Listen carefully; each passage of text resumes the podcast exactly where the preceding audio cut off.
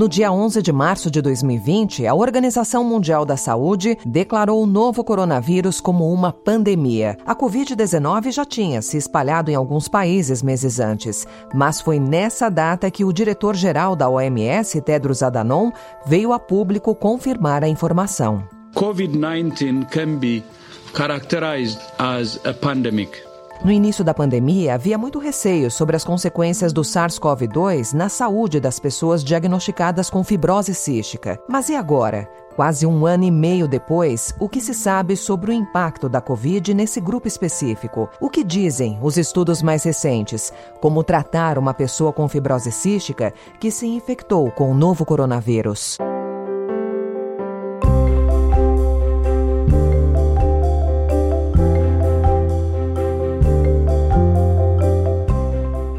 Seja bem-vindo, seja bem-vinda à segunda edição do Conexão Fibrose Cística. Esse podcast faz parte do programa de educação e pesquisa do Instituto Unidos pela Vida, que desenvolve projetos que levam informações sobre a doença a profissionais e estudantes da área da saúde.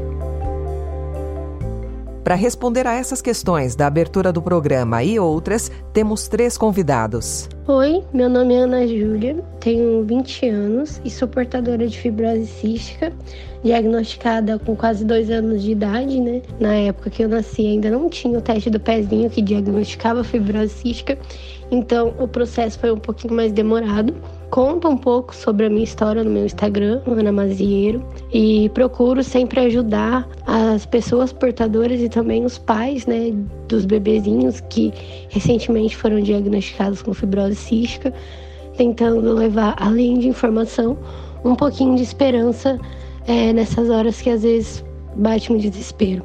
A Ana Júlia Mazieiro teve Covid-19 no ano passado e vai contar para a gente como foi enfrentar a doença.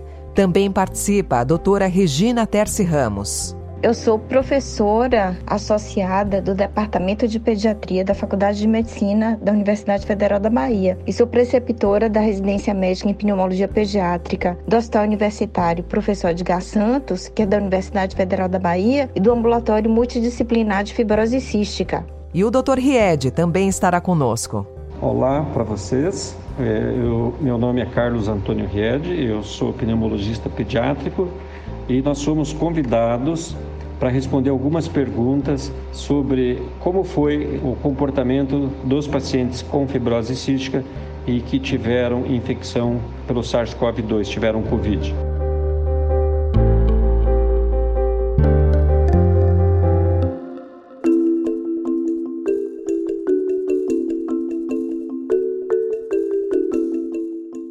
A Ana Júlia só descobriu que havia contraído a Covid-19 quando o período de contaminação da doença já tinha passado e ela se sentia bem. Na fase mais crítica, não houve perda de paladar e nem de olfato. O tratamento para os sintomas estava sendo realizado para a fibrose cística e não para o novo coronavírus.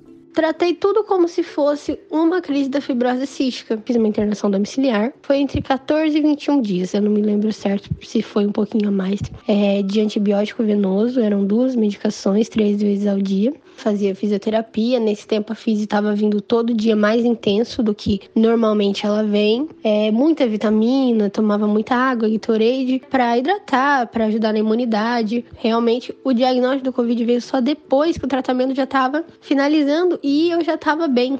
Ana Júlia conta que, apesar de ter tido sintomas semelhantes, ela percebeu algumas diferenças depois de ter recebido o diagnóstico. Sintomas que eu tive foram todos relacionados à fibrose cística.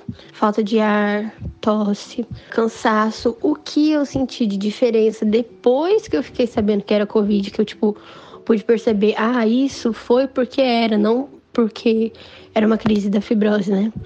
Foi que eu tive um febril, é muito difícil eu ter febre quando eu tenho exacerbação, então já foi um ponto, né? E o cansaço, a falta de ar era maior. Eu não conseguia tomar banho em pé, eu tinha que ficar sentada, né, numa bola de pilates ali. Minha mãe me ajudar a tomar banho, lavar o cabelo. Minha mãe e meu namorado pentearem meu cabelo, realmente, porque eu não conseguia fazer esses esforços, porque tinha muita falta de ar. Ana Júlia conta que comparações de exames espirométricos que foram realizados antes e depois da Covid mostram que a doença não afetou negativamente o seu pulmão. Não houve alterações prejudiciais ao quadro dela. Dr. Ried, tivemos o exemplo da Ana Júlia, que felizmente se recuperou bem da Covid-19. Mas e outras pessoas com fibrose cística que foram infectadas pelo SARS-CoV-2? Como é que elas reagiram? O senhor conta que há dois estudos publicados que mostram como foi a evolução desses pacientes. O primeiro, feito no ano passado, com oito países participantes, foi realizado com 40 adultos, de 15 a 57 anos. E esse, em especial, foi muito importante para todos os envolvidos: a comunidade médica, os cuidadores, os pacientes pacientes. Por que, Dr. Ried? Porque a gente tinha uma ideia de que a morbidade da infecção por Covid seria semelhante ao que aconteceu com o H1N1 lá em 2009 e 2010. E para surpresa nossa, foi muito diferente. É, um pouco mais de um terço dos pacientes tinham já diabetes relacionado à fibrose cística e 11, 11 pacientes já submetidos a transplante. E olha que interessante a evolução desses pacientes, gente. Desses 40 pacientes, 13 precisaram tratamento com oxigênio, fazer oxigênio em catéter.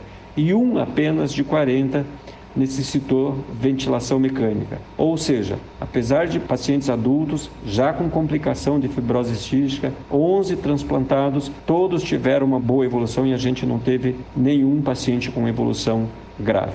O segundo estudo foi publicado no início desse ano com a participação de 19 países, inclusive o Brasil. O que os dados apresentaram, Dr. Ried? Vejam que interessante os resultados desse estudo. 80% dos pacientes que participaram do estudo, que tiveram Covid confirmada, eram pacientes acima de 5 anos de idade. Como eram crianças, aqui o número de transplantado foi bem menor, a gente tinha apenas dois pacientes com transplante. Quais são os pacientes que precisaram mais de hospitalização? É aqueles que tinham um IMC, o índice de massa corporal mais baixo, e aqueles pacientes que tinham VF1, ou seja, uma variável da espirometria, que é o volume expiratório forçado no primeiro segundo, reduzido, abaixo de 70. Esses pacientes que tinham VF1 abaixo de 70, eles tinham uma chance duas vezes maior de serem internados em relação ao grupo que tinha essa variável normal. Outro aspecto que chamou atenção é que um quarto dos pacientes, 23% deles, apresentavam manifestações gastrointestinais da Covid. É uma manifestação que é conhecida especialmente em crianças. Mas olha a evolução dos pacientes, que interessante. 71% é, dos pacientes desse grupo o tratamento foi domiciliar, ou seja, 29 aí 30% precisaram de hospitalização. Mas desses que precisaram hospitalização, dois pacientes precisaram de ventilação não invasiva, ou seja, com máscara, uma forma os pacientes não precisaram ser entubados, e um apenas, um apenas precisou ir para UTI e fazer ventilação mecânica. E mesmo assim, gente, a gente não teve nenhum paciente evolu teve evolução fatal é, nesses 105 pacientes é, com Covid e com fibrose cística. Então, todos os pacientes tiveram evolução para cura. A gente não teve nenhum óbito atribuído ao Covid nesse grupo de estudo.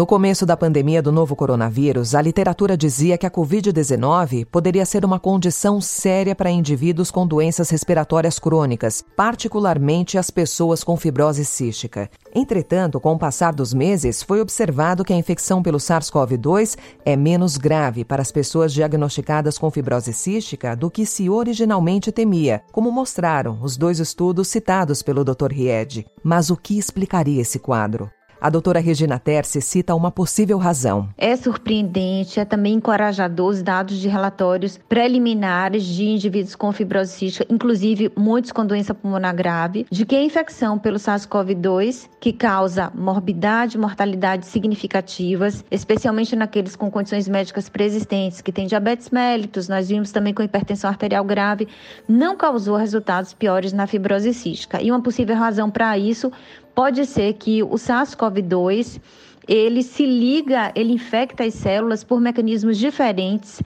do que, por exemplo, o vírus da influenza e o vírus sincicial respiratório. Ainda não há dados epidemiológicos nacionais envolvendo a Covid-19 em indivíduos com fibrose cística, mas publicações internacionais são unânimes em afirmar que o número de pessoas com fibrose cística infectadas pelo novo coronavírus está bem abaixo do esperado. Segundo a doutora Regina, é possível que o medo maior de infecção ou o receio de contaminar outras pessoas tenham reforçado ainda mais as medidas protetivas que já eram comuns a quem tem fibrose cística, como o uso de máscaras lavagem frequente das mãos e uso de álcool em gel, além do distanciamento social. Porém, ela cita outras possibilidades. Assim, uma hipótese para essa observação é que pacientes e familiares de indivíduos com fibrose cística estão mais sintonizados com a necessidade de medidas de controle de infecção e, portanto, se protegendo mais para minimizar os riscos da mesma, com muita atenção ao controle da infecção e ao distanciamento social. A literatura traz também como possíveis fatores eh, estão aqueles associados à microbiota. microbiota refere-se a um grupo de micro-organismos que vivem, que existem no trato respiratório de indivíduos com fibrose cística. E essa microbiota poderia atuar como um mecanismo de proteção contra a infecção viral e possivelmente também uma expressão alterada do receptor da angiotensina 2. Esse receptor seria o sítio de ligação do vírus no trato respiratório é, em pacientes com fibrose cística. Essas então poderiam ser explicações para uma uma menor incidência da Covid-19 em indivíduos com fibrose cística.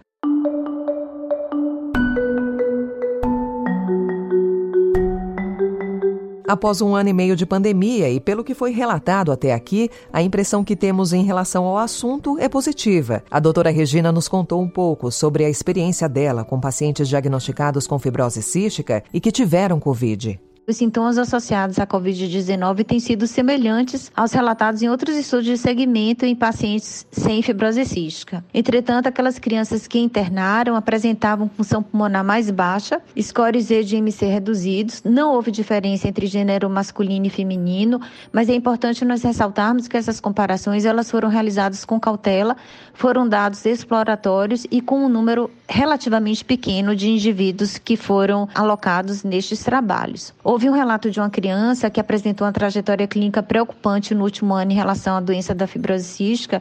Ela desenvolveu uma exacerbação pulmonar grave seis semanas após o teste ser positivo para SARS-CoV-2. E outro paciente que eu acompanhei, que após 15 dias de infecção pelo SARS-CoV-2, cursou com a pancreatite aguda.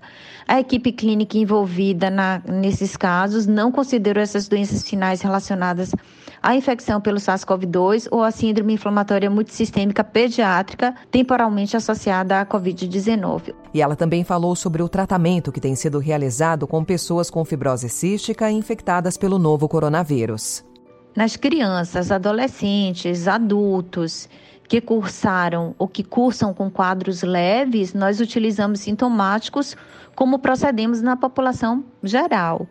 Entretanto, uma parcela da população dos indivíduos com fibrose cística certamente vai necessitar de antibióticos orais ou até mesmo venosos, até porque na prática assim conduzimos para uma exacerbação respiratória da fibrose cística, independente de estarem com COVID-19 ou não. Dos pacientes que necessitaram, que necessitam hospitalizar, certamente vão precisar de suporte ventilatório com oxigênio terapia, com máscara ou catéter de alto fluxo. Isso também não muda em relação ao que nós orientamos na população geral. Drogas que foram recentemente recomendadas, como tocilizumab, que é anticorpo monoclonal, é uma opção terapêutica naqueles pacientes com a piora do quadro respiratório, como também o uso da dexametasona. Doutora Regina também fez um alerta sobre pessoas transplantadas. Outro dado que eu gostaria de considerar é que alguns trabalhos, alguns estudos reportam que aqueles pacientes com transplantes de órgãos sólidos, independente de, de fibrose cística ou não, têm o risco aumentado de Covid-19 de apresentação grave. E a literatura traz um pequeno número de adultos com fibrose cística pós-transplante de órgão sólido que foi a óbito por Covid-19. É importante também nós lembrarmos que os indivíduos com fibrose eles são muito heterogêneos, eles têm uma ampla variedade da função pulmonar, de complicações, de infecções respiratórias crônicas. Até o momento, no país, nós não temos dados sobre mortalidade, apesar da presença de baixa função pulmonar, de terem, sub, serem submetidos a transplante pulmonar, gestação e comorbidades graves. Os resultados dos primeiros casos de SARS-CoV-2 relatados em pacientes com fibrose cística foram melhores do que o inicialmente previsto em pandemias respiratórias anteriores, por exemplo, pelo H1N1. E, no entanto, as sequelas a médio e longo prazo da infecção pelo SARS-CoV-2 entre os pacientes infectados com fibrose cística ainda não é conhecido.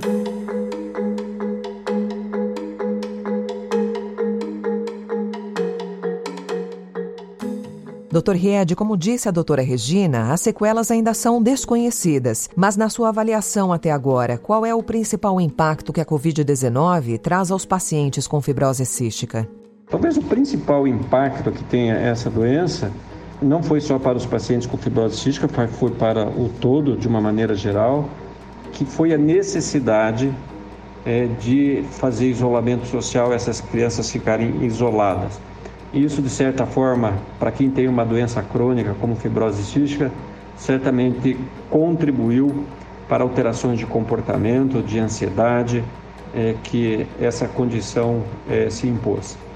É, em relação à frequência de exacerbações, ou seja, a necessidade dos pacientes é, procurarem atendimento médico por aumento é, de, da sua condição de ter mais tosse, mais secreção, de ter febre, uma condição que a gente chama de exacerbação pulmonar, isso houve uma redução drástica, muito bem evidenciado em publicações e revisões é, no próprio registro norte-americano, é, mostrando que com é, esse isolamento o número de exacerbações caiu de forma acentuada. Isso se deve, sem dúvida, a menor exposição, a menor número de infecções respiratórias é, que essas crianças é, adquiriram, que é, são talvez a principal causa de exacerbação pulmonar. E o Covid por si só, ele não foi um determinante é, de aumento é, da gravidade é, para esses pacientes. Então, o impacto da epidemia vai se dar muito mais ao a nível comportamental, psicológico, ansiedade, depressão, em função do isolamento que esses pacientes tiveram que ser submetidos. E é claro, isso não aconteceu só com os pacientes com fibrose cística. Por outro lado, o número de exacerbações é, foi menor. Os pacientes ficaram sem atendimento, ficaram em isolamento, então isso pode ter eventualmente atrasado algum tratamento, mas a evolução dos pacientes é, com Covid e com fibrose cística é, foram é, evolução sem gravidade, sem necessidade de atendimento em UTI, é, pouquíssimos com necessidade de ventilação mecânica, ou seja, é, eles tiveram uma boa evolução do ponto de vista quando tiveram doença Covid.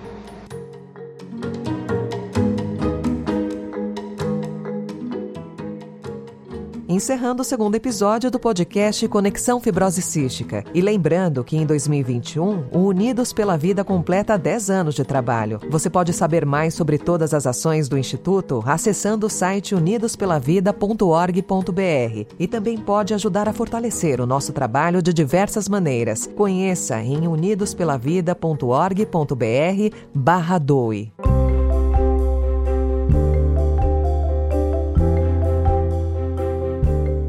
Esse podcast é uma realização do Instituto Unidos pela Vida, com patrocínio da Onron. A apresentação e edição foram minhas, Alessandra Romano, com finalização de Felipe Caldo. Muito obrigada, doutora Ana Regina Terce, ao doutor Carlos Antônio Riede e à Ana Júlia Maziero pela participação. E o nosso agradecimento especial a você que nos acompanhou até aqui. Até o nosso próximo episódio.